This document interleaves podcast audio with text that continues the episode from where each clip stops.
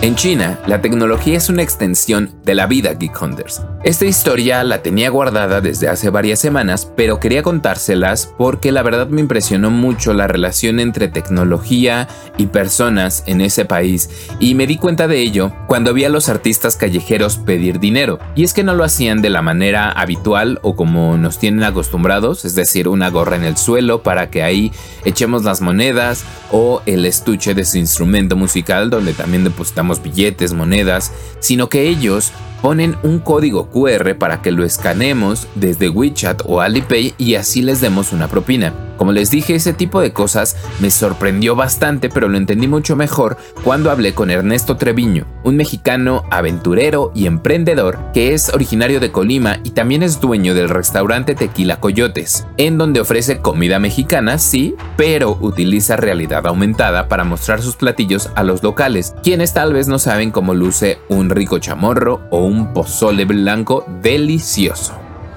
Su negocio se encuentra en Shenzhen, a donde llegó después de estar en varias zonas de China como Shanghái o Beijing, y la verdad es que también en términos tecnológicos esta ciudad es bastante importante.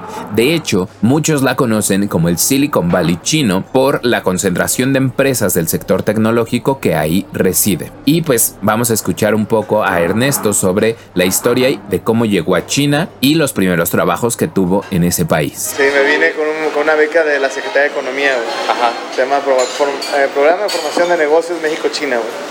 Y, este, y nos venimos a estudiar eh, a chino a la Universidad de Zhejiang, que es la universidad número 2 de, China. Es un convenio que tenía el gobierno de México en ese entonces con Calderón este, y con el gobierno chino para estudiar, esa, para estudiar eh, chino y una especialidad de negocios. Después de ahí me voy unos meses a Beijing cuando fueron los Juegos Olímpicos.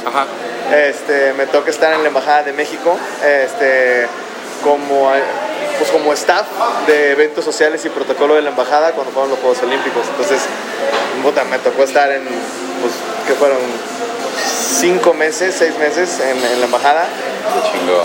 Y además en los Juegos Olímpicos, conocer a todo el mundo, güey. Increíble, increíble, increíble.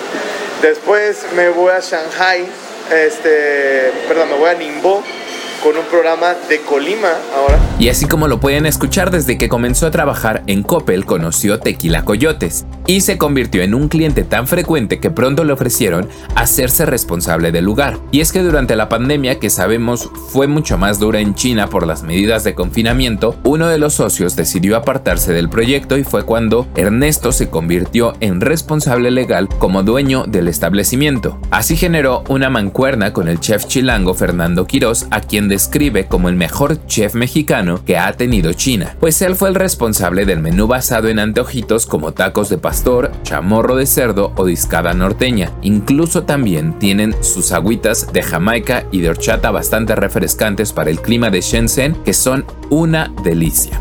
Por su parte, cuando estaban haciendo esta mancuerna con el chef Quirós, Ernesto se encargó de la imagen del lugar y pues la basó en obras de arte contemporáneo nacional como las Salas de México de Jorge Marín o incluso combinaciones de elementos populares de cada cultura, de la china y de la mexicana. Para ponerles un ejemplo, en la barra de bebidas y de shots hay un detalle que me encantó y fue una serie de repisas cubierta con varios manequineco, estos gatos de la suerte que no paran de mover la patita y en medio de todos ellos se asomaban una figura bastante familiar para México y para los conciertos en México, que era el Dr. Simi. Eso, sinceramente, amerita un chef kiss. Y bueno, luego de 16 años, Neto, como también le dicen, ya habla un chino fluido con el que se comunica con sus empleados, pero reconoce que en sus primeros años en el país fueron muy complicados, debido a que no existían recursos tecnológicos para comunicarse como los traductores en línea que podemos utilizar hoy en día. Yo llegué a China sin hablar chino. Ajá. Y, pero fueron mis bases en, la Universidad de Hangzhou, Ajá. de Zhejiang cuando, cuando yo llegué, me va a sentir viejo con esto, güey, no había iPhones, güey. sí. Teníamos PALs, cabrón. Ajá. ¿no? Y los diccionarios en PALs y la chingada, güey. Por ejemplo, yo hablo muy bien chino. Leerlo me cuesta un poquito. Ajá. Porque no estoy tan acostumbrado. Escribirlo a mano Sí, no pero en, celular sin problema. A pesar de las barreras del lenguaje, Ernesto se dice orgulloso de este lugar, pues también acepta lo difícil que ha sido mantenerlo en un contexto de incertidumbre económica tras la pandemia. Fue por ello que apostó por la tecnología para atraer más clientes. Así comenzó a desarrollar sus propias experiencias en realidad aumentada y entregar una propuesta mexicana tanto a nivel visual como culinario. De hecho, él nos platica cómo fueron esos años de pandemia y cómo utilizó la tecnología para atraer a más clientes? Fueron los tres años, peores tres años de mi vida, porque yo era, digo, yo siempre he sido la cabeza del restaurante, pero ahora ya era patrón, como quien dice, como junto con mis socios, ¿no?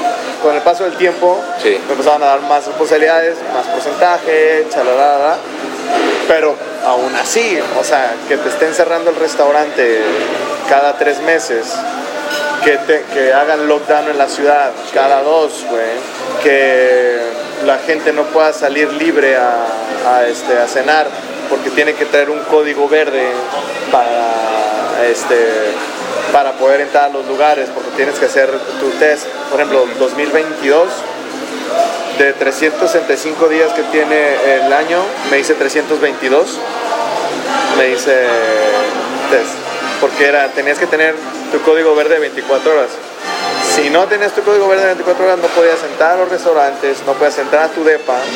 Entonces, y si te enfermabas, güey, ya, ese panorama de crisis por la pandemia de COVID inevitablemente le produjo pérdidas al negocio y cuando pudo reabrir con normalidad, se dio cuenta de que no podía ser un restaurante del montón. Entonces comenzó a implementar imágenes en realidad aumentada de su menú para que los locales supieran el aspecto de la comida mexicana. Cuando platiqué con él, él me enseñó precisamente cómo se utilizaban estas aplicaciones. Abrió su aplicación de WeChat y desde ahí, como es una super app, es decir, puedes hacer cualquier cosa o prácticamente cualquier cosa, puso su cámara y mostraba o escaneaba su menú. Ahí tenía todos los platillos, desde tacos al pastor, como les decía, chamorro, discada norteña, las aguas, un guacamole, nachos, entonces, todos esos platillos estaban completamente digitalizados y se puede ver la grasita escurriendo porque la verdad hizo un muy buen trabajo. También tienen imágenes en RA de guacamole con pico de gallo donde hasta ves la cebolla. Son detalles que para el cliente que no conoce la comida mexicana la verdad se aprecian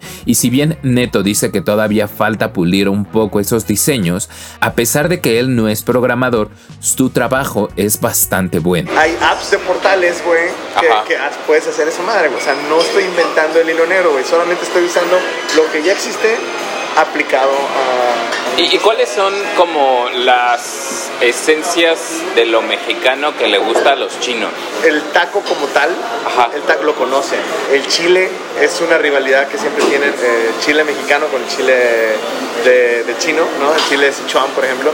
Entonces yo como les digo, el chile, chile, el chile chino te entume la boca el chile mexicano te toma la boca, de la panza y, cuando sale. El ingenio de Treviño ha permitido que Tequila Coyotes se vuelva en un sitio de referencia en la escena restaurantera de Shenzhen, pues es uno de los únicos restaurantes que están haciendo experiencias nuevas y a medida que el turismo se ha vuelto a abrir, cada vez integra más cosas que recuerdan a la experiencia de comer en México o en una cantina mexicana como una maquinita de toques. Para el Día de Muertos, Treviño tendrá una nueva experiencia en realidad aumentada con la que los usuarios deberán escanear la entrada del establecimiento y verán precisamente la entrada a un camposanto. Una vez dentro del restaurante, la imagen digital les mostrará un altar para recordar a los seres queridos que se han ido pero pueden visitarnos incluso hasta en China para comer rico. Así que ya saben, Geek Hunters, si algún día andan por las calles de Shenzhen, busquen el restaurante Tequila Coyotes o también busquen a Neto en Instagram donde sube todas las novedades de este lugar. A él lo encuentran como Neto Trevino. Yo soy Fer Guarneros, a mí me encuentran en Instagram y en todas las redes sociales como Warolf-bajo y nos escuchamos en la próxima historia geek.